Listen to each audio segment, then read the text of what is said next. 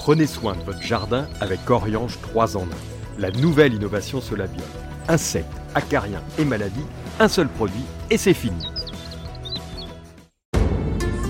Bienvenue au jardin vous est proposé par ARS, le fabricant japonais d'outils professionnels pour la taille, la coupe et l'entretien de vos jardins et de vos espaces verts. Vous avez besoin d'un avis, d'un conseil? Consultez-nous sur notre site www.ars-france.fr. Jardin TV vous propose Bienvenue au Jardin, une émission 100% nature animée par Patrick Mulan et Roland Motte. Bonjour, bonjour, bonjour, bonjour à tous. Oui, c'est pratiquement l'été puisqu'aujourd'hui nous sommes le 12 juin. C'est le 13e numéro de notre émission Bienvenue au Jardin. À côté de moi, Roland. Roland Mode, bonjour. Bonjour à tous, bonjour Patrick. Alors, podcast, vidéo, vous avez absolument tout avec ce type d'émission. Vous pouvez nous regarder sur la chaîne YouTube de New Jardin TV, même le samedi de 8h à 9h, c'est quasiment du direct, on peut chatter, etc. On est là avec Roland, on vous parle et tout, c'est hyper sympa. Ou alors, ben voilà, si vous voulez prendre votre temps, eh bien, toute la semaine, sur les chaînes de podcast, sur la chaîne YouTube, vous avez notre émission. Alors, nous sommes déjà aujourd'hui pratiquement en été, comme je le disais.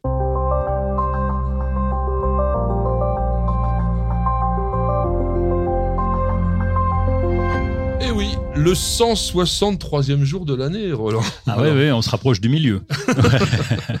on a aussi le 23e jour du signe astrologique des Gémeaux. Et ça, c'est important. Le 24e jour du mois de prairial dans le calendrier républicain. Et du coup, il y a une plante qui est associée. Oui, et le Kailé. Alors c'est marrant parce que dans cette émission, on a tendance à parler de, plantes prestigieuses, etc. Puis là, ben, c'est une toute petite plante, un petit peu, on va dire, c'est dans le temps, disait les mauvaises herbes. Alors là, c'est tout à, tout à fait son cas. On l'appelle aussi le gaillet, le gratron. Et, donc cette plante, elle est particulière. Elle fait 50-70 cm de haut. Elle est vivace et puis elle pousse un peu partout. J'en ai au jardin. Moi, je sais plus comment m'en défaire d'ailleurs, mais ça s'en va, ça s'arrache très bien. Ça, s'arrache très, bien. très bien. Attention de pas quand même confondre parce que là, tu dis le, gaillet, le gaillet, le caillet, il y en a plein. En fait, il y en a plein d'espèces. Alors là, tu me parlais du gratron. Il y a aussi le caillet blanc. Il y a le gaillet. Alors, faut, faut pas confondre avec Julie non plus. Hein. Oui, oui, hein. j'en ai entendu parler. Oui. Donc il y a le, il y a, aussi le Gallium verum, c'est-à-dire le caillet jaune. Alors pourquoi est-ce qu'on l'appelait d'ailleurs caillet mais oui, parce qu'en fait, il fait pas cailler le lait. Euh, moi qui suis originaire d'une région où il y a plein de fromages, je peux te dire qu'on faisait pas cailler le lait forcément comme ça. Hein. Non, mais en fait, on l'associait avec de la présure pour faire cailler le lait. Et c'est pas la plante qui faisait cailler le lait, elle donnait simplement un petit goût un peu particulier que je pense qu'on n'a plus aujourd'hui. Et pour revenir sur ce caille-lait, qui est intéressant, c'est aussi sa famille, parce qu'on ne peut pas imaginer, en le voyant, que c'est en fait, on va dire, un petit cousin euh, du gardénia ou même du caféier. Oui, et de la spérule odorante pour reprendre les bois aussi. alors là, c'est un peu plus, proche, oui, c'est vrai. Et puis alors, si vous êtes un bonsaïka, donc un collectionneur de bonsaï, vous connaissez une autre plante de la famille du gaillet, donc qui est les rubiacées, c'est le serissa. Ah oui. Ça, tu vois comment c'est Oui, foetida. Foetida, c'est lui. Des petites fleurs blanches qui sont vraiment sympas. Alors, il y a aussi bien sûr un anniversaire du jour et pas, pas le moindre. Oui, le, tu, me prends de court. Nicolas bah, le Chéron d'Incarville. C'est lui. ton copain Oui, bah, je le connais bien, le Nico. Euh, oui, oui, oui. C'est un gars qui allait se balader en Chine assez souvent, je crois. Hein. Oui, alors il était né, lui, le 12 juin 1757. C'est pour ça que c'est un très, très vieux copain de mon ami Roland. Mais il est important. Alors déjà, dans d'Incarville, vous pouvez faire une association avec un végétal connu. Incarvilléa. C'est lui, le bougre très joli. Alors oui, enfin lui, c'est lui qui a donné son nom. Alors vous savez que tiens, en botanique, est-ce que tu sais ça? Non. Tu peux pas. Je, vais te répondre non d'avance puisque tu veux pas t'auto-baptiser. Si tu trouves une plante, par exemple, tu veux pas l'appeler le, le, motéa ou un truc comme ça. Alors c'est faux parce qu'il y a plein de plantes en motte. Hein. Oui, oui, dans les jardineries surtout. Mais c'est un copain botaniste qui lui va faire la description et qui doit dire ah oui quand même. Euh, Roland, il mérite bien une plante, donc il va te donner une plante. Et donc, l'incarvilléa, ça n'a pas été créé donc par Incarville. Alors, il y a une chose quand même que je voulais dire autour de Nicolas Le Chéron d'Acarville, c'est l'idée qu'il avait envoyé un arbre en 1779 au Muséum d'histoire naturelle. Et cet arbre existe encore. Et tu sais qui, ce que c'est cet arbre? Alors, c'est pas un robinia, non? Non, eh ben non, non, non, c'est le Sophora du Japon. Ah, le Sophora, magnifique. Oui, Une alors tu plante sais- magnifique. Tu sais comment les, botanistes l'appellent aujourd'hui? Parce Non, que ça a mais- changé de nom. Vous savez, on est dans, enfin moi pas parce que je fais pas de la nomenclature, mais les botanistes sont très très facétieux et ils ont trouvé que Sophora c'était un peu trop compliqué et ils l'ont appelé Styphnolobium. C'était beaucoup plus facile évidemment pour s'en rappeler. Alors aujourd'hui, on fête la Saint-Guy de Corton et il y a bien un petit dicton Roland pour ça. Oui, ben ça tombe bien, il pleut pas. Enfin, quelque part, il pleut pas. Hmm. Euh, oui, pluie de Saint-Guy, c'est Toulon qui rit. Alors, eh ben peut- oui, il faut qu'il pleuve aujourd'hui. On peut espérer, euh, mais euh, j'ai regardé la météo. A priori, on est plutôt dans une phase assez ensoleillée. On en avait quand même pas mal besoin parce qu'on a eu un printemps quand même froid. Et moi, je vous dirais, le jardinier coupe sur les arbres à la Saint-Guy, le gui qui se languit. Ah, une petite sonnerie. On a encore changé parce que ça gratouillait un petit peu euh, la dernière fois. Donc là, on est vraiment plus quand même dans la sonnerie à l'ancienne, certes, mais quand même qui est une sonnerie de téléphone à peu près normale. Ça veut dire donc qu'un auditeur, un internaute, nous a écrit sur le site de News Journal TV. C'est Archie. Qu'est-ce qu'il nous demande, Archie? Eh bien, est-ce que vous avez des solutions pour éviter la chlorosphérique sur les poiriers, hortensia, camélia, rhododendron Je rajouterai etc. parce que la chlorose peut toucher pas mal de végétaux? Oui, même les rosiers, euh, assez souvent. Alors, bon, la chlorose, c'est quoi? Alors déjà, déjà, euh, comment on la repère? Parce que Oui. les, les- les feuilles deviennent jaunes, mais la nervure reste un petit peu verte. Donc on a l'impression que c'est c'est décoloré ou c'est deux couleurs. Ça, c'est quand on parle de la chlorose ferrique. Oui, la chlorosphérique. Parce oui. que la chlorose, en fait, c'est quoi? C'est une décoloration, c'est-à-dire que il y a plus vraiment de développement de la chlorophylle, elle disparaît petit à petit, et on a ce que l'on appelle les caroténoïdes, c'est-à-dire les pigments plutôt jaunes qui se trouvent à l'intérieur de la feuille, qui apparaissent à la place du vert. Donc c'est important de savoir qu'une chlorose, une décoloration, c'est forcément, à un moment donné, un signal d'alarme. Oui, et il faut faire attention parce qu'on on dit chlorose, à Archie dit chlorose, mais il faut se méfier parce que les feuilles qui jaunissent un petit peu, qui se décolorent, c'est pas forcément de la chlorose, ça peut être plein d'autres choses. Mais bon, parlons chlorose puisqu'il nous l'a Voilà, demandé. parlons, parlons quoi, carence en fer. En fait, dans un sol trop alcalin, trop calcaire, l'assimilation du fer ne se fait plus. Mhm. Donc, la plante montre bah, un stress, un malaise, comme je disais, et elle va vers cette chlorose. Alors, qu'est-ce que tu fais, toi, si tu vois ça? D'autant que toi, ton sol, il est quand même bien calcaire. Il est plutôt calcaire et donc on va déjà faire le travail que fait tout jardinier, c'est d'essayer de prendre la plante la plus adaptée au sol. Et donc forcément, eh bien, on va essayer d'éviter, pour éviter les chloroses, on va déjà pas planter de rhododendron ou de plantes de terre de bruyère puisque c'est les plus remarquables, ou alors en pot. Parce que euh, je sais très bien que même les hortensias qui sont pourtant, qui tiennent le Oui. coup, eh bien, ils vont attraper Chez quand même chez nous la chlorose. Donc euh, on est, d'abord, c'est la première chose à faire, c'est éviter. Alors, nous, on a fait autre chose, c'est-à-dire qu'on a surélevé le jardin. On a fait des petits murets, Oui. Et puis on a rempli avec la terre de bruyère. On avait mis un, un feutre bien en, place au niveau du sol, donc de façon à ce qu'il n'y ait pas non plus de remontée calcaire. Et je peux vous dire, ça marche très bien. Mais là, il faut pas acheter la terre de bruyère en petit sac, il faut carrément la faire venir en camion, parce que ça prend beaucoup, beaucoup de volume, mais on a de bons résultats. Alors, pour traiter la chlorose, attention, on n'utilise pas du sulfate de fer, qui est un produit que l'on a... Je ne sais même pas si on l'a encore dans le commerce Je crois pas. Je pour crois pas, non, éliminer donc non. les mousses dans le gazon, mais qui, comme son usage le laisse supposer, est quand même un produit un peu phytotoxique. Ça élimine les mousses. Donc on utilise des chélates de fer. Oui, alors c'est quand même compliqué, même en, en, utilisant les chélates de fer, quand on a un sol bien calcaire, euh, je te dirais comme chez nous, même en ajoutant ce produit-là, eh bien on a du mal quand même à récupérer la- cette chlorose. Donc rappelez-vous le bon conseil de Roland, on adapte les plantes à son sol et ça, c'est beaucoup mieux. Vous n'avez pas la main verte? Alors prenez-en de la graine avec nos paroles d'experts. Alors nous allons parler d'un sujet qui est très éloigné géographiquement par rapport au jardin de Roland, puisque ça va être les algues dans le jardin. Mais ce qui n'empêche que c'est un produit, alors là on est complètement dans le naturel, à la fois très traditionnel, mais très intéressant.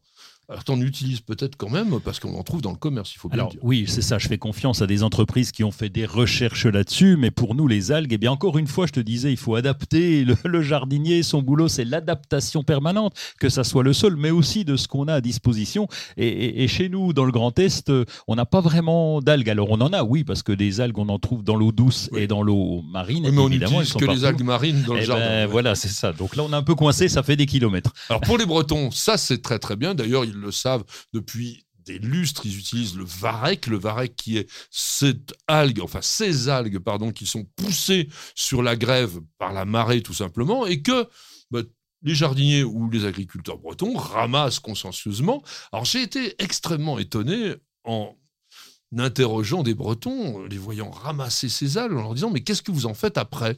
Est-ce que vous les nettoyez? Eh bien, ils les nettoient pas.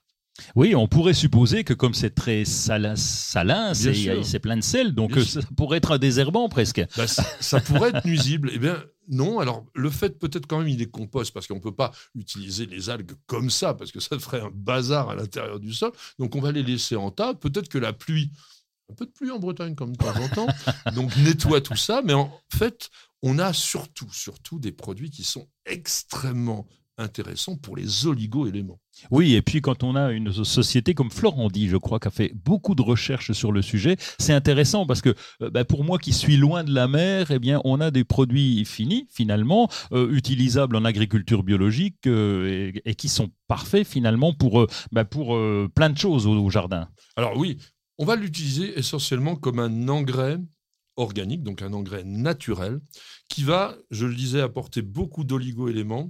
Ça apporte aussi tout ce qu'il faut pour, pour les plantes avec un équilibre. C'est ça qui est intéressant dans ce type de produit. Tu parlais de Florandi. Florandi, c'est le groupe Roulier, qui est breton, et qui a exploité pendant longtemps une algue calcaire qu'on appelle le lithotamne. Ah oui, Ça te l'itotam. dit quelque était- chose? Oui, bien sûr, c'était très connu. Il y avait d'ailleurs, euh, j'ai perdu le nom. Toi, tu as tous les noms en tête, mais j'ai perdu le nom de cette personne qui tournait tout, qui, qui un jardinier qui faisait tout au lithotam. Et, et donc, euh, bon, ok. Ah, mais c'est peut-être euh, notre ami euh, qui faisait des, des- des légumes euh, pour Rustica, là, non? C'est pas. Oh, j'ai- perdu. Peu importe. Laisse tomber, j'ai perdu le nom. Moi aussi, j'ai perdu. Alors, c'est le merle pour les Bretons, hein, le lithotamne, qui est donc une roche calcaire créée par les algues. C'était le squelette de l'algue. Ce n'est plus exploité parce que c'est une ressource naturelle, certes, mais qui est difficilement renouvelable. Et donc, maintenant, on n'en trouve plus. Et pourtant, c'est vrai que tu avais raison. Dans la, la littérature de l'agriculture biologique, l'utilisation du lithotamne, c'était vraiment la panacée universelle. Alors, si vous n'habitez pas près de la mer, bien sûr, vous trouverez des composts dans le commerce qui sont associés généralement avec des fumiers et des algues parce que ça complète bien. Alors, on l'avait utilisé, nous, en particulier pour stimuler les jeunes plants. Donc, à la plantation, quand tu fais des petits des, des- replants, eh bien, euh, on utilisait ce produit, bon, évidemment euh, fini, euh, pour la reprise des petits des végétaux. Alors, est-ce que tu as une petite idée de la richesse au niveau des espèces dans les algues? Parce qu'on dit les algues, alors on voit tous effectivement ce goémon sur, sur les grèves, mais il y a énormément d'algues. Oui, j'avais lu, j'avais lu pe- peut-être bien dans un de tes articles ou dans un de tes livres que les algues, ça pouvait être quelques centimètres ou quelques centaines de mètres Ah non, en longueur. Quel- quelques, même pas Eh millimètres. oui, c'est ça, millimètres. fait, oui, tu as raison. même Oui, oui. les- enfin, maintenant, c'est classé dans les cyanobactéries. Mais enfin, ce qu'on appelait les algues bleues, et qui, il faut dire, sont quand même ce qui nous produit le maximum d'oxygène. Parce que c'est pas l'Amazonie, c'est pas les forêts qui donnent le plus d'oxygène. C'est déjà pas mal. Mais c'est essentiellement, donc, le plancton marin est composé de ces algues microscopiques. Oui. Là, on les voit Ouais. pas à l'œil nu, donc on est encore plus petit. Et comme tu dis, on peut aller jusque dans la mer des Sargasses ou même du côté de Vancouver, par exemple. Il y a des algues qu'on appelle le kelp. Là, on est sur des algues qui font plus d'une dizaine de mètres de long et c'est des véritables forêts. Quand tu plonges, j'aime bien la plongée sous-marine, c'était un autre temps, mais on faisait ça. On plonge dans ces forêts de kelp. C'est là que je l'ai lu. Et c'est- Ouais, ouais, non. Mais c'est formidable. Et dernière chose sur les algues quand même, c'est que si vous regardez, l'algue, elle est posée au sol pratiquement sur un petit tuteur qui serait comme mes doigts mis comme ça tout droit. Et elle est capable de résister à des courants invraisemblables aux marées. Et du coup, on s'est rendu compte que les algues sécrétaient des substances qu'on utilise aujourd'hui pour faire des cols et des cols qui sont d'une qualité tout à fait exceptionnelle. Bienvenue au jardin. Patrick Mulan, Roland Motte. Alors, mon cher Roland, oui, je dis toujours mon cher Roland, et je le dirai encore longtemps, parce qu'il est tout à fait sympa. Pas si cher bon quand copain. même. Ah oui, J'espère que t'es pas trop cher. Ça, c'est ça le plus important. Nous sommes donc dans la partie actualité. Il y a des nouveautés, il y a des choses qui t'ont intéressé, qui t'ont plu. Qu'est-ce que tu nous proposes aujourd'hui? Mais il y a un truc qui m'a interpellé, c'est un magasin qui avait. Alors je dis magasin, c'est pas tout à fait un magasin, mais qui a ouvert avant le confinement. Tu penses, ils ont pas eu de bol, eux, hein, et, puis, euh, et puis six mois après, il y a eu le confinement. Ça s'appelle Radier Capucine. On connaissait les graines Radier Capucine, mais c'est les ateliers de Radier Capucine qui sont à Angers. Et alors c'est un magasin particulier parce qu'évidemment ils vendent des trucs, mais c'est pas la priorité. Ils font surtout des ateliers qui vont tourner autour du jardin et tout ce qu'on fait au jardin, y compris le houblon avec, euh, on peut, on peut aller faire sa bière. Et donc j'ai trouvé ça assez sympa. Donc on y va en entreprise, on y va en groupe, on y va pour un anniversaire. Et donc ils font des des kokedama, ils font plein de choses. Donc euh, eh ben on, on paye finalement le coût de l'atelier, puis on repart avec le produit qu'on a fait. Ah d'accord. Et donc, euh, ça s'appelle les ateliers Radier Capucine. C'est à Angers. Puis c'est ce type de magasin qui pourrait bien se développer parce qu'on a envie de, bah, de partager et de créer des choses ensemble. Et il y a le site, euh, si ça vous intéresse, donc atelier.radis et capucine au singulier.com. Alors moi, je vais rester aussi dans la semence, puisqu'en fait, Radis et Capucine, c'est aussi une entreprise qui a travaillé beaucoup sur le marketing de la semence et qui fait des choses assez marrantes souvent. Mais là, on va aller complètement dans l'espace, tout simplement, Ah. parce que les graines caillards ont eu la chance de pouvoir donner Enfin, c'est pas encore le cas, parce que ça va être envoyé avec une autre fusée. Mais en fait, globalement, ils vont permettre à Thomas Pesquet de cultiver des œillets d'Inde dans la station orbitale pour faire des expériences sur justement le développement des végétaux en apesanteur et savoir si l'œillet d'Inde étant une plante annuelle, si le cycle complet va pouvoir être réussi là-haut sans atmosphère terrestre. C'est complètement extraordinaire. Bon, ça vous semble peut-être un peu anecdotique, mais dans la perspective du voyage vers Mars, qui devrait quand même, je crois, durer deux ans, eh bien, ça serait pas mal si les astronautes futurs pouvaient cultiver quelques Ah bah. salades, faire un petit potager à la Roland Motte euh, dans, dans leur fusée ou dans leur Sur Mars. spatiale. Alors sur Mars, ça, il faudra Je vous conseille le film, hein, euh, Seul sur Mars. Ah oui, Seul Et- sur et- Mars, ouais, ouais, avec absolument avec les pommes de terre. ouais. Tout à fait. Mais non, mais là, vraiment, donc c'est tout à fait fou parce qu'il fallait. Ça a l'air de rien. Il y avait un cahier des charges de dingue. Il faut que ça soit petit. Il fallait pas que la plante dépasse 20 cm. Il fallait qu'elle puisse euh, se développer rapidement. Donc, on peut faire quand même un petit clin d'œil aux graines caillards qu'on réussit quand même cet exploit. Côté manifestation salon, je n'ai rien particulièrement à vous signaler, mais allez visiter des jardins. C'est vraiment la période la plus belle et tous les jardins sont ouverts et les propriétaires vous attendent. Maintenant, tu as d'ailleurs un coup de cœur sur lequel il y a des beaux jardins. Ah bah oui, je vais vous parler de la saline royale d'Arquesnan, que vous connaissez forcément, puisque Arquesnan c'est situé entre... Arc et Senan. Arc et Senan, oui. Ben on oui, mais parce que chez nous, là-bas, on dit Arquesnan. Ouais. On dit On on dit Pontarier, on dit Arquesnan. Ah ouais. Voilà, faut le dire avec l'accent de là-bas. ouais.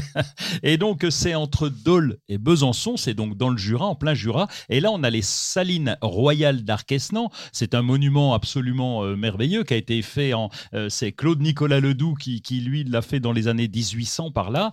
Ça a été complètement laissé à l'abandon. Et depuis, eh ben, il y a un jardin, un beau jardin, et avec 400 élèves qui participent. Et ça sera ouvert pendant tout l'été. Voilà, c'est un vrai festival de jardin avec des créations qui sont faites par des élèves. Et moi, très rapidement, le 30e anniversaire du domaine de Poulaine, ça aussi, c'est un jardin, c'est dans l'Indre. C'est une dame qui s'appelle Valérie Esnault, qui depuis ses 30 ans, donc fait vraiment beaucoup d'efforts pour ce jardin. Le domaine est magnifique. N'hésitez pas du tout à y aller. En plus, il y a un arboretum privé, c'est 25 hectares. Donc je vous recommande vraiment d'aller visiter le domaine de Poulaine, vous ne le regretterez pas. Et maintenant, on va justement imaginer ce que l'on peut voir en se détendant deux minutes avec nos chers annonceurs.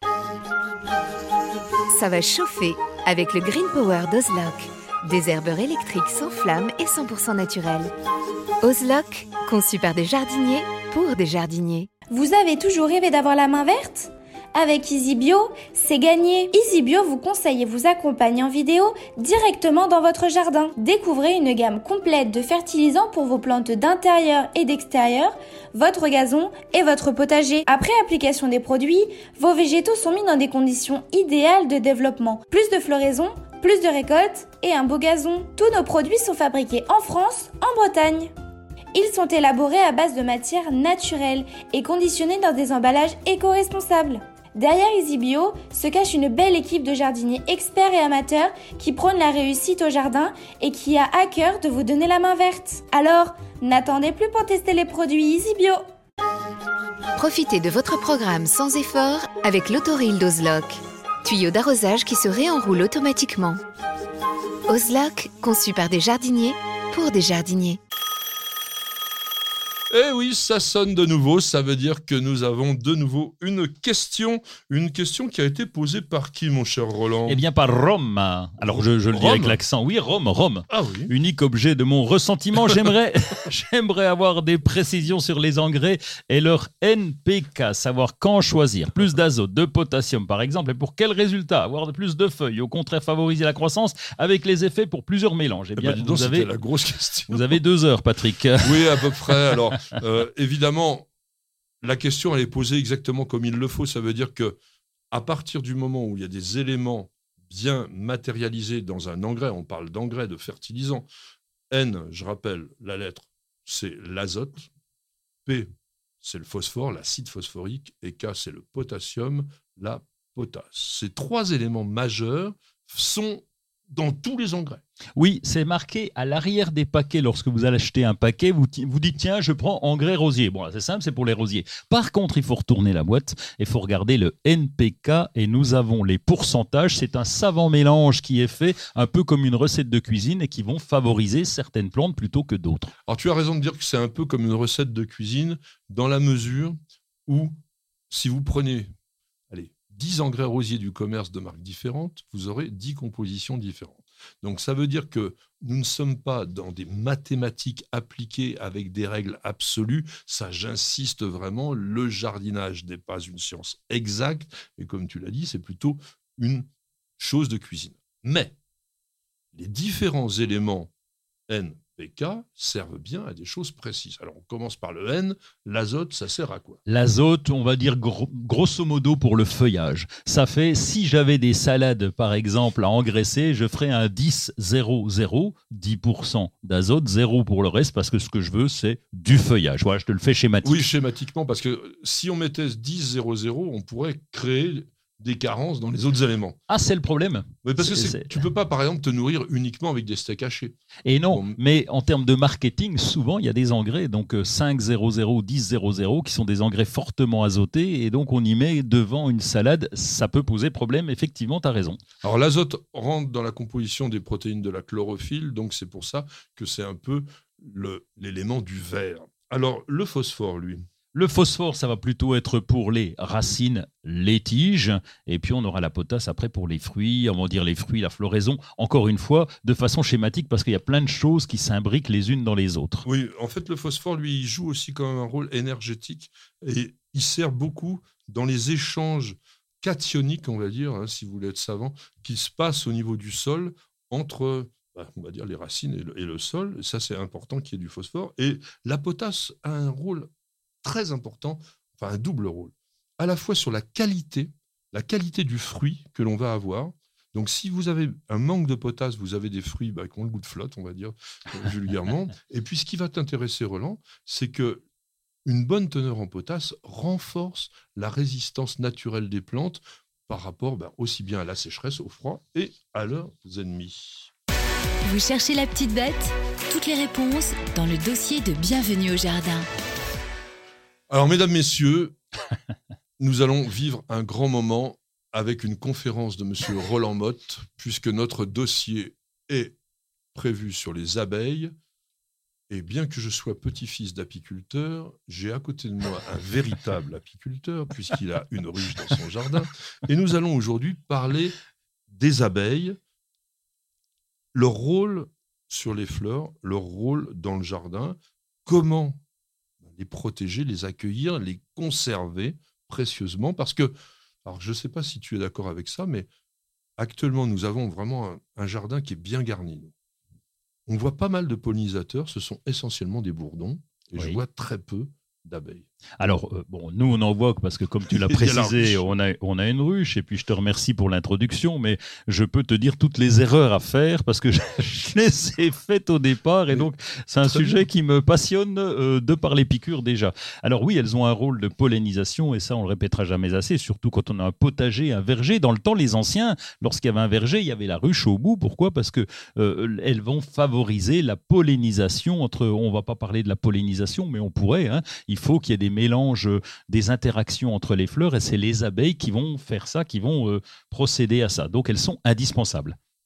Alors, elles sont indispensables, mais elles sont pas aussi faciles que ça à attirer dans le jardin. Pour les attirer, il faut commencer par leur donner bah, un petit peu des choses à manger avec ce que l'on appelle des plantes mellifères. Donc, qu'est-ce que. Alors, toi, tu as, je sais, la plante mellifère du siècle, ça s'appelle la bourrache. Oui, Chez toi. Mais il y a quand même aujourd'hui des centaines de plantes mellifères. Oui, il y a une liste d'ailleurs sur, euh, sur euh, ple- plein de sites d'ailleurs. Euh, On peut retrouver cette liste des plantes mellifères. Elles sont indispensables. Et je comparais avec un de mes voisins un peu plus loin qui a un jardin qui est en rang, en ligne, avec beaucoup de pommes de terre. Il parce que pas ça, il aime pas. Et c'est pas ça, c'est que c'est un jardin. Alors je respecte tous les types de jardins, mais c'est un jardin vraiment vivrier. Et, et là, ben, les abeilles n'ont pas leur place parce qu'il n'y a pas les, les plantes qui vont les attirer. Il n'y a Oui. pas cette diversité ou cette biodiversité qui va permettre d'attirer les abeilles. Alors moi, je voudrais vous citer 10 fleurs mellifères, je dirais incontournables à posséder dans son jardin. On a parlé de la bourrache, ça, il y en a plein chez Roland et je peux vous dire que c'est incroyable comment ça butine. Moi, je mettrais des centaurées, euh, Ah. des bleuets en fait. hein, Ouais, D'autant que pareil au niveau du soin, on est peinard, hein, ça repousse tout seul, euh, ça va, on est tranquille. Pareil pour le coquelicot, le coquelicot qui est bien fleuri en ce moment. On en voit réapparaître, c'est quand même sympa. C'est vrai que le fait de plus utiliser de désherbant quasiment, eh bien, on revoit ces plantes qu'on appelle des messicoles. C'est des plantes qu'on voyait avant dans les champs de blé et qui reviennent. Alors la lavande, ça c'est Oui. indispensable. Obligatoire. Difficile à Vitel, mais Non, quand non, même. non, non, ça Non, va très bien. Ça oui, va oui. très bien. la mauve, Ah oui, la mauve, la mauve, euh, la mauve en arbre ou euh, la pe- une petite mauve La d'ailleurs. mauve, la oui, guimauve, oui, la euh, guimauve, oui, la mauve jassée, enfin toutes ces mauves qui, enfin toutes ces malvacées en fait qui sont très très accueillantes pour les abeilles. La pervenche, Oui, plus difficile, il faut un peu d'ombre hein, parce Ah qu'elle n'aime pas bien le plein soleil, donc euh, là elle a du mal avec la sécheresse. Donc, mais si on a le coin Il adapté, a pas ça que va de la bien. sécheresse, notre jardin il est complètement à l'ombre et les pervenches. Oui. La facélie. Ah, la facélie. Oui, la facélie, c'est un. On l'utilise en engrais vert aussi. Ça fait des fleurs bleues magnifiques. Et là aussi, ça se ressème. C'est une annuelle. Ça se ressème et puis alors ça butine. hein. Oui, ça y va. oui, ça y va. Oui. Toutes les sauges. Oui. Oui, Alors vous bah, savez, il y a un truc extraordinaire quand même, il faut dire sur la sauge par rapport aux abeilles. Est-ce que tu as regardé comment était fichue une feuille, une fleur de sauge? Oui, c'est un petit peu tordu, donc elle doit se cogner quand elle rentre dedans l'abeille. Hein. Je, je suis pas mais abeille, non. mais euh, ah bon? Mais c'est beaucoup plus subtil que ça. C'est un terrain d'atterrissage. On est dans la famille des lamiacées, c'est-à-dire la plante fait ce qu'on appelle une lèvre, un label comme ça, qui est le terrain d'atterrissage. Mais ça suffit pas. Le terrain d'atterrissage, il est souple. Et quand l'abeille arrive dessus, eh bien, ça se plie. Mais ça se plie de façon intelligente parce qu'en se pliant, ça fait courber tout simplement les étamines sur le dos de l'abeille et le pollen va frotter sur les poils de l'abeille. Donc, il y a un côté ressort comme ça. Je me pose comme ça sur la, fleur de sauge et hop, je suis totalement pollinisé. Et puis, bien entendu, l'abeille va rentrer un peu à l'intérieur de la fleur pour chercher le nectar. Et là, elle rencontre le pistil et youp, je te mets un peu de pollen Ça, sur le pistil. Tu racontes Et bien la sexualité des, Bah, fleurs. Oui, c'est une manière euh, de. voilà. Alors, on va encore continuer. J'en ai encore deux. Le tournesol. Ah oui, tournesol qui va servir après aux oiseaux, lui, hein, parce qu'on a des grands tournesols au jardin. et Je peux te dire qu'à l'automne, ils viennent picorer Ça aussi. Oui, oui, mais les abeilles, elles aiment bien. Oui. Et puis, j'avais pensé quand même aux vipérines. Ah oui. Là, c'est pas pour nous. Mais si, Euh, il y a les vipérines sauvages. Alors c'est vrai Oui. qu'on les voit plutôt en bord de mer. Oui. C'est des petites plantes qui sont intéressantes. Ou alors il y a des plantes géantes. Hein, L'Echium pininana. Alors ça, je vous conseille ça si vous habitez du côté de la Bretagne. Vous allez vous faire un plaisir tropical. Non mais c'est une plante. De... Ouais, Attends, l'inflorescence, ça fait 4 Mm. mètres de haut. Donc euh, quand on a ça, on le, on le voit quand même dans le jardin. Bon après, il y a des arbustes, bien entendu, hein, tous les agrumes, tous les petits fruits, tout ça. Euh, il faut mettre ça dans son jardin. Dernier conseil peut-être pour attirer les abeilles? Ah bah pour attirer les abeilles, c'est mettre une ruche aussi. Hein. Ça, c'est tout à fait possible. Je vous conseille de faire comme moi. Je vous raconterai un jour si on a le temps, mais là, on n'aura pas le temps. Toutes les erreurs à faire et à ne pas faire. Bon, par exemple, je sais pas, est-ce que c'est compliqué d'avoir une ruche? Est-ce que tu passes beaucoup de temps à l'entretien? Non, ça, on prend pas beaucoup de temps. Il y a des périodes données où on va, on va les soigner. Là, on vient de mettre la réhausse, mais il faut faire attention parce que tu as intérêt à avoir un habit qui pique pas. Alors, Un euh, habit qui pique pas. euh, Un habit hab- qui ah oui, protège de un habit qui protège des parce que les bestiaux, euh, ça, ça peut y aller. Elle Ah oui. pas, je sais pas pourquoi elle préfère Marilyn. Et donc, euh, oui, il n'y a pas grand chose pour répondre à ta question. Il y a finalement pas grand chose à faire. C'est un suivi régulier. Il faut être là, il faut être présent, il faut y aller au bon moment. Et puis c'est l'habitude. hein. Ça, ça, c'est clair qu'au début, on fait vraiment des grosses gagates. des, gros- des grosses gagates. Je sais pas ce qu'est une gagate, mais en tous les cas, Ça pique. on- ah, ça pique la gagate. Eh bien, encore une question d'auditeur sur le site de News Journal TV. Alors, c'est Nenio. Que pensez-vous des programmes de reboisement censés ralentir, voire arrêter le processus de réchauffement climatique? Peuvent-ils représenter une solution? C'est une question à la fois profonde, extrêmement intéressante et qui, malheureusement, je dirais malheureusement, peut avoir des réponses très différentes selon les scientifiques que l'on interroge. Certains sont totalement persuadés que c'est la solution. Il y en a même qui vous disent que si l'on pouvait utiliser pratiquement toutes les terres inutilisées aujourd'hui pour les transformer en forêt, on n'aurait plus du tout à se soucier du problème de réchauffement climatique.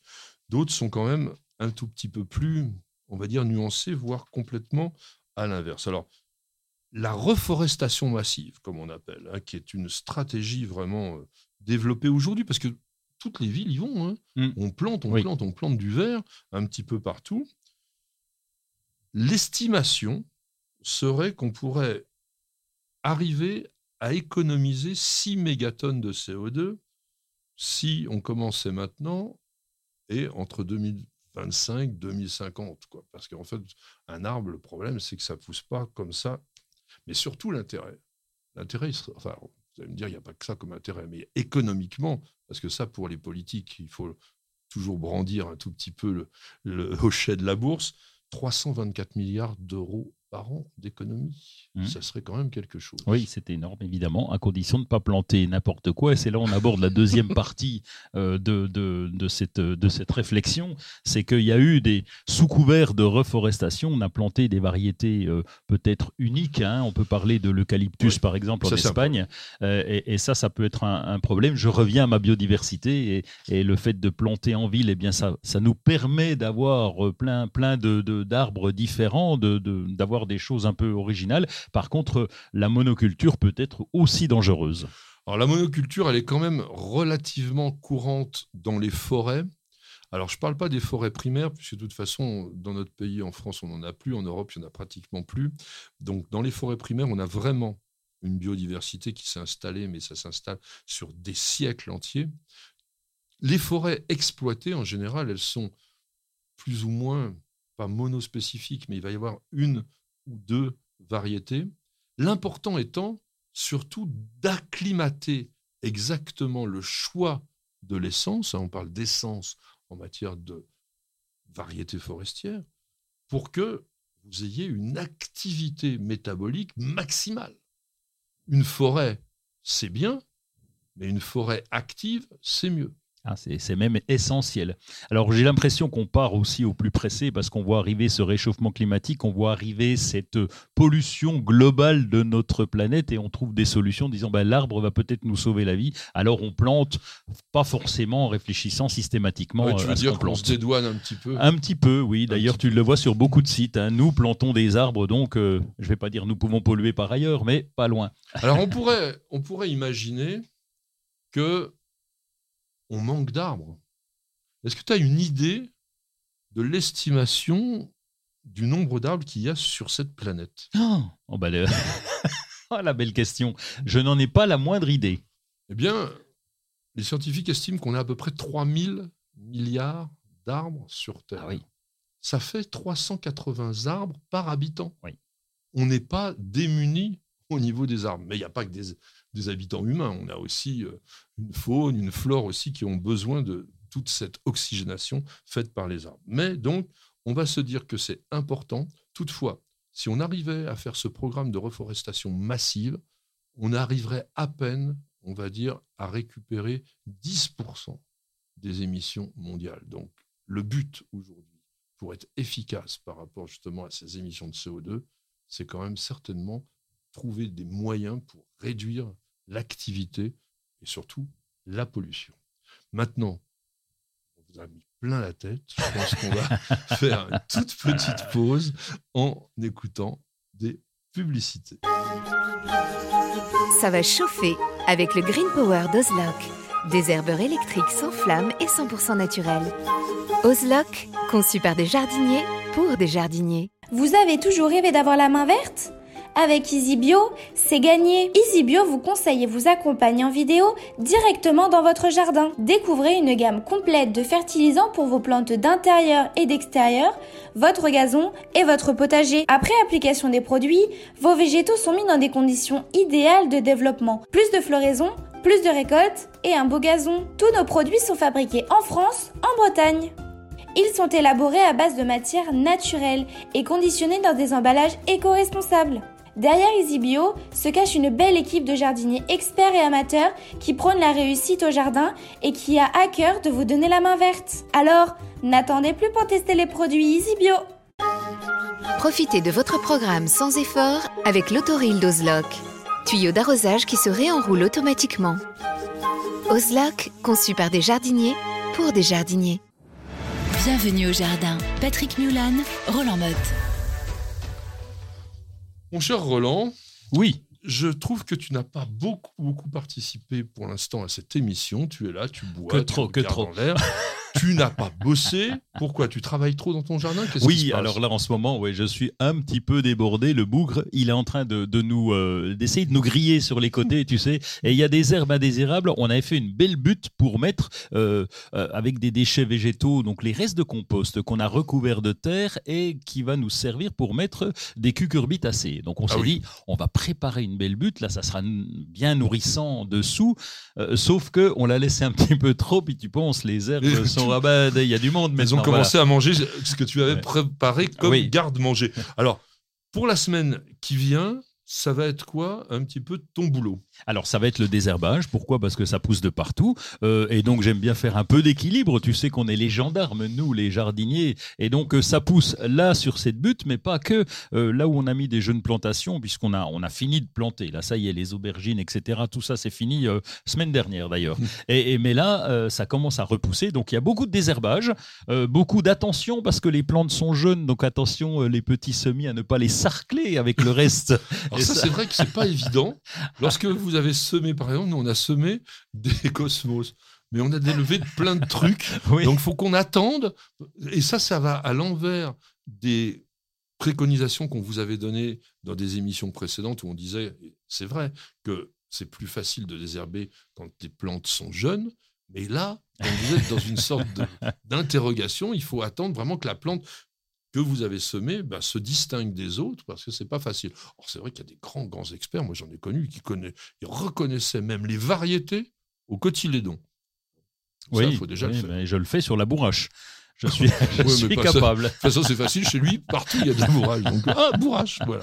Alors, Roland, tu parlais de butage, mais quand même, il y a les butages de po- pommes de terre. Oui, pommes même, de hein. terre. Euh, Buter les pommes de terre, on sait, on va, c'est pas, c'est pas prendre un pistolet pour tirer dessus, c'est vraiment ramener la terre pour faire une petite butte. Et plus on va faire cette butte, et plus les tubercules seront à l'aise, ne verront pas la lumière. Ça, c'est important, et vont se développer. Donc, buter les pommes de terre, c'est le moment, ça se fait là, et puis en même temps, ça permet de désherber aussi un petit peu le, le tour Oui. si besoin. Tu le fais avec quoi comme outil? Euh, sarcloir, je, n'utilise pratiquement que, que le sarcloir pour, Il a pour un tout. seul outil, Oui, oui. c'est un vrai jardinier. Même pour me raser.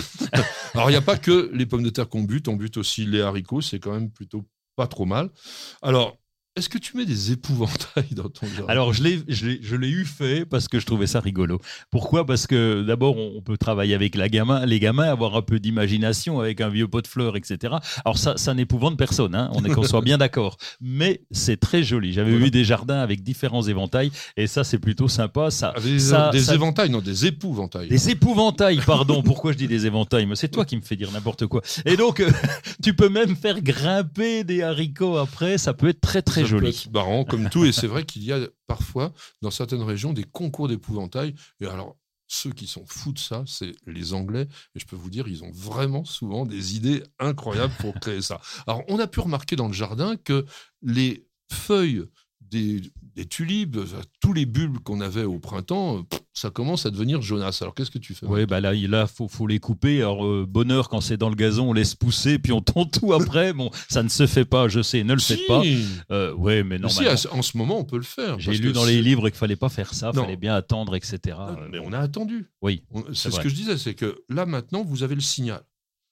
Ça jaunit, donc ça veut dire que le bulbe a eu le temps de reconstituer ses réserves, et maintenant, il a besoin de se reposer. Alors, le problème avec les bulbes dans le gazon, c'est qu'on va arroser généralement beaucoup en été. D'ailleurs, vous n'êtes pas obligé. On arrose en été uniquement pour garder le gazon bien vert. Et si on a mis des tulipes ou des narcisses ou des petites plantes euh, bulbeuses dedans, ça serait bien de ne pas arroser le gazon parce que là, vous avez des plantes qui sont en dormance estivale. Un truc que nous avons fait, nous, avec ma petite jardinière, c'est sortir les plantes qui étaient dans la véranda ah oui. pour donner, on vous l'avait dit, on veut vraiment donner un côté tropical au jardin, mais on a mis tous les monstères dehors, on a mis tout ce qu'on a pu trouver à l'extérieur. Au niveau des orchidées aussi, c'est important.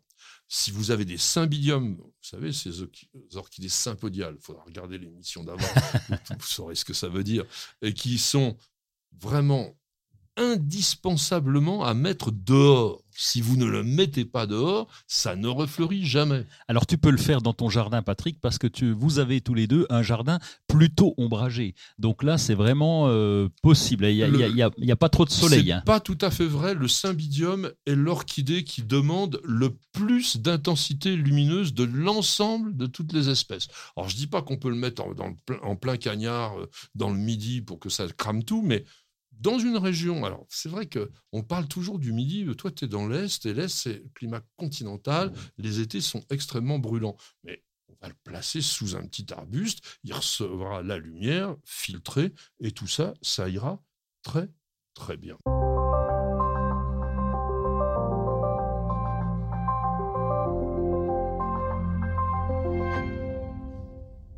Eh bien, nous allons lire, nous allons surfer. C'est un moment aussi un petit peu de calme et de détente. Qu'est-ce que tu nous proposes, mon ami Roland? Eh bien, je suis retourné sur Instagram. Il y a longtemps que j'étais pas allé dessus. Oui, et donc, euh, bah oui, je t'ai parlé de plein de choses depuis le temps. Et, et sur Instagram, bah, j'ai trouvé, euh, j'ai trouvé, elle, elle, elle fait partie. Elle s'appelle une fleur parmi les fleurs. Oh. C'est, c'est une jeune maman, alors qui est pas jardinière au départ, mais. Je crois que tu allais mais- dire les pas jolies.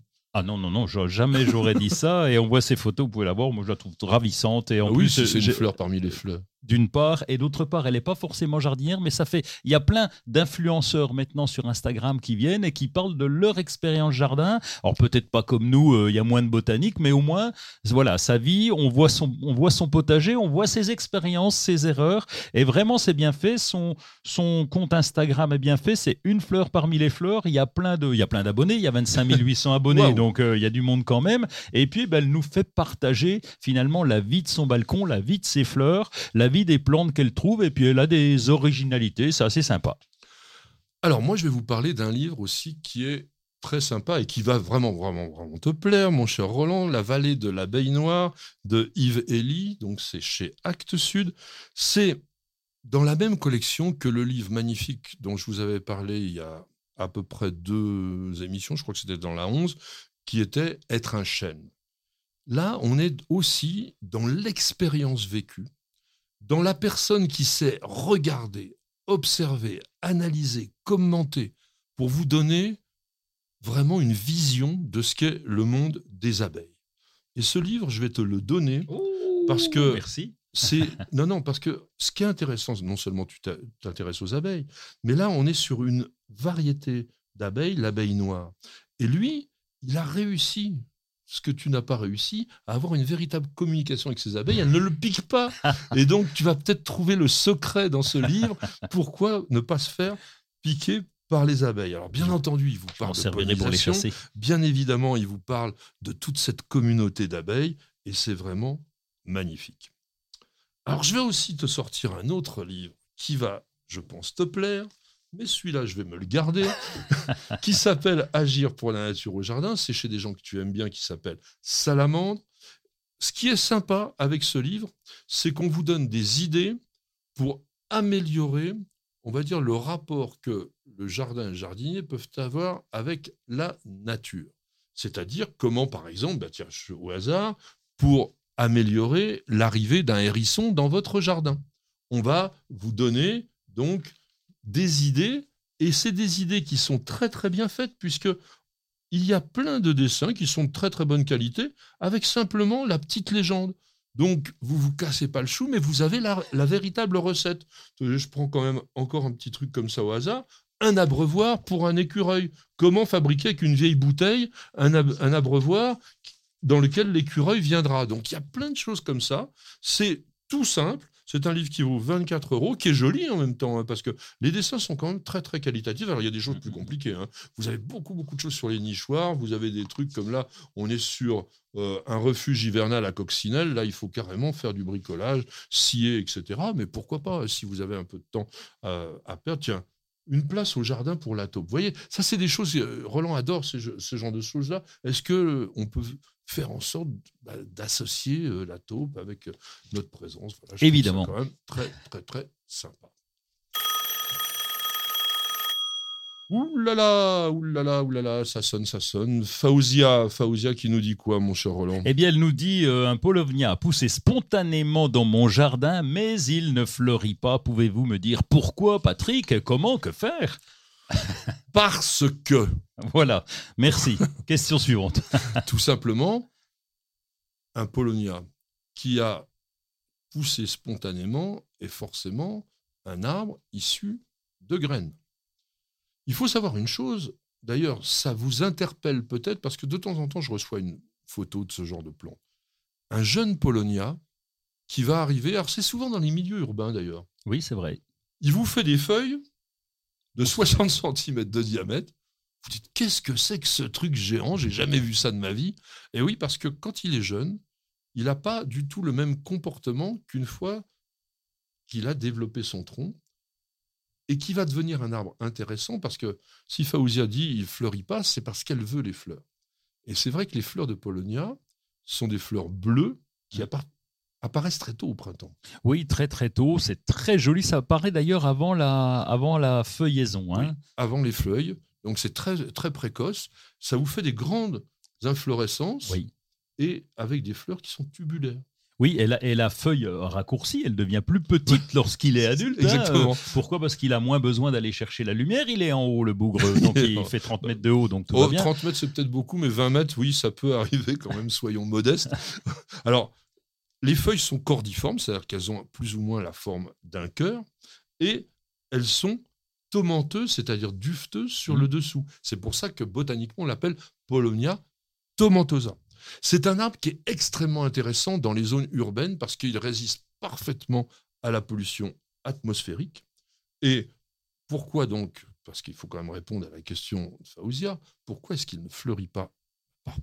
C'est pas qu'il va pas fleurir. Il faut un peu de patience et vous aurez guère une première floraison avant 8 ans, voire 10, 12 Oui, ans. c'est ça. C'est Il faut oui. que la plante prenne sa forme d'arbre, tout simplement. Alors, est-ce que tu en cultiverais éventuellement un Polonia? Oui, ça pousse très bien. euh, ça pousse très bien. Il y en a à Nancy d'ailleurs. Il y a une allée complète avec des polovnias. Donc, comme tu l'as précisé, c'est en pleine ville. Ça va très bien. Euh, bon, euh, qu'est-ce que je voulais dire à propos de ça? C'est vrai qu'il faut bien une dizaine d'années minimum avant d'avoir la floraison. C'est pareil pour les fruitiers, par exemple. Eh bien, il faut le temps, comme nous. Hein, on fait Alors, pas les des bébés fruitiers, tout de suite. l'avantage, c'est qu'on peut les avoir les premières fleurs à bout de 3 ou 4 ans. Là, on est, surtout quand on est avec des plantes greffées. Mais dernier conseil avec le Polonia, si vous voulez pas un arbre, mais que vous aimez ces fleurs, gé- euh, ces feuilles, pardon, ces feuilles, géantes, oui, oui, oui. eh bien, vous le recépez tous les ans. C'est-à-dire que vous allez le couper à ras du sol. de manière à ce qu'il nous refasse des jeunes pousses toujours avec ces grosses feuilles. Et ça, ça peut avoir vraiment un côté décoratif particulièrement sympa. Patrick, Roland, racontez-moi une histoire de plante, de jardin ou de jardinier. Alors là, mes amis, ça va être absolument terrible, même terrifiant, parce que nous allons vous raconter l'histoire du figuier, des figuiers étrangleurs. C'est une horreur. Une horreur parce que on l'appelle même le boa végétal. Mais oui, tout à fait. ouais, le Donc il est- l'anaconda, ça va vous crisper. Il va, il va broyer son support, le bougre, et il va, il va pousser. C'est un peu, la- c'est ça. J'étais surpris de voir le. Il pousse du, du haut vers le bas, lui. Hein. Alors, il, oui. il a rien compris. C'est pas. ben justement, je pense qu'il a pas mal compris. Alors, on est bien évidemment dans les régions tropicales. Ces ficus qui sont très nombreux à pouvoir avoir le comportement qu'on va vous expliquer vivent principalement dans les zones de l'Asie. Et on les appelle vite des bagnants parce que vous allez voir beaucoup de racines qui sont parties effectivement du haut du ciel vers le bas. Alors, comment ça se passe? Eh bien, ficus, qui sont des figuiers, donnent des fruits qui sont très appétants pour les oiseaux. Donc, mon petit oiseau va consommer une figue et il a, on vous racontera un jour l'histoire de la figue parce que c'est encore plus extravagant. Mais donc, la figue, disons que ce n'est pas un vrai fruit et que tout ce que l'on prend habituellement pour des graines sont en réalité des fruits avec des graines minuscules. Donc, du coup, c'est avalé par notre petit oiseau qui a un système digestif qui ne détruit pas la graine qui est contenue, mais qui va commencer à l'améliorer un petit peu, puisque en fait, elle est très très dure, et au lieu de la tremper, comme on vous raconte souvent pour faire un semis, bien là, c'est passé dans le tube digestif, ça s'est déjà amélioré.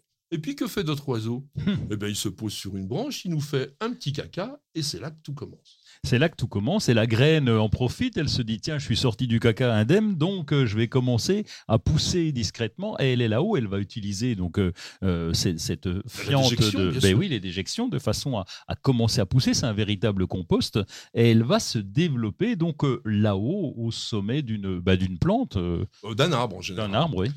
Parce que les figuiers étrangleurs ont besoin d'un support costaud. Donc nous sommes dans la canopée, la graine germe, elle se nourrit avec la fiente, et qu'est-ce qu'elle fait? Elle envoie une racine. Toutes les plantes qui germent développent une racine. Par le phénomène de la gravité, la racine Ah bah, descend Et oui. elle descend, elle descend, elle descend, et puis, toc, elle arrive au niveau du sol. Et oui, mais alors, l'arbre il est dessous. Comment ça Eh oui, attends. Mais c'est pas tout. Comme elle arrive au niveau du sol, eh bien d'un coup, elle va pouvoir s'alimenter. Donc, on était dans un système épiphyte, avec une plante accrochée. Elle arrive au niveau du sol, elle devient normale. On appelle ça donc des ém- émis avec un H. Émis épiphyte, ça veut dire que c'est moitié épiphyte. Et du coup, comme elle commence à s'alimenter, bien, elle commence à pousser. Eh Et, oui. puis, il y a des nouvelles racines qui se forment. Et puis, petit à petit, la plante grandit. Et qu'est-ce qui se passe? Eh ben, le support, euh, il est dessous, lui. Je, suis resté sur mon idée. Moi, le support, il est bien dessous. Et donc, qu'est-ce qu'il fait Ben, le, le pauvre, il va exploser. Il va, il, il Bah, va, surtout il va parce que- mourir. Ces racines, en partie aériennes, elles vont avoir une particularité qu'on appelle l'anastomose, c'est-à-dire qu'elles sont capables de fusionner les unes avec les autres. Elles vont se rapprocher, elles vont se coller, et elles vont avoir petit à petit la forme d'une sorte de filet qui va envelopper, comme tu le dis, son hôte, mais qui va aussi se resserrer autour de lui. C'est-à-dire que ça monte petit à petit, et puis ça, ça commence vraiment à l'étrangler. Alors, c'est la même force que la glycine, finalement, parce qu'on n'a pas des plantes comme ça qui réagissent comme ça dans, sous, sous, sous notre Donc, sous nos on, ne l'a pas. Ouais. Mais effectivement, la glycine peut arriver à faire le même phénomène, à savoir, alors c'est rare quand même, parce que il faut vraiment le réticule des racines d'un bagnan, la ficus, pour pouvoir envelopper complètement son hôte au point de l'étouffer. La glycine, moi j'en connais plein, dans le, le magnifique jardin du Mouloin de la Souloire, il y a des glycines de 60 ans qui sont plantées dans des arbres. Il n'y a pas un seul arbre qui en, qui en pâtit. Ils vivent bien Ah oui, les uns ils ne sont pas écrasés, Ils sont euh, pas écrasés contrairement à notre ficus. Alors que le ficus, lui, du fait d'avoir créé ce filet tout autour de sa plante mère, finit parfois carrément à l'étouffer. Et la morale de l'histoire, c'est que souvent, lorsque l'arbre sur lequel le ficus était vraiment développé meurt, tombe, eh bien le ficus meurt avec lui. C'était triste. c'est c'est bien fait pour lui parce que c'est pas sympa cette histoire.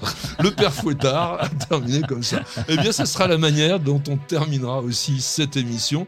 J'espère que vous avez passé un bon moment avec nous, que vous en avez profité.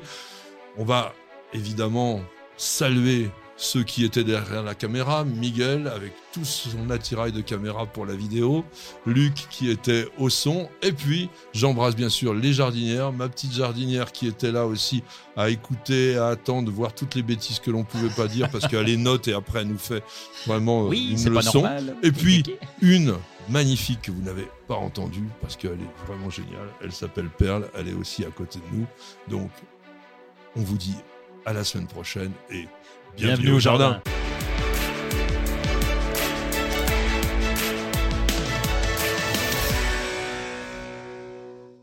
Prenez soin de votre jardin avec Oriange 3 en 1. La nouvelle innovation Solabiol. Insectes, acariens et maladies, un seul produit et c'est fini. Vous avez écouté Bienvenue au jardin avec ARS, le fabricant japonais d'outils professionnels pour la taille, la coupe et l'entretien de vos jardins et de vos espaces verts.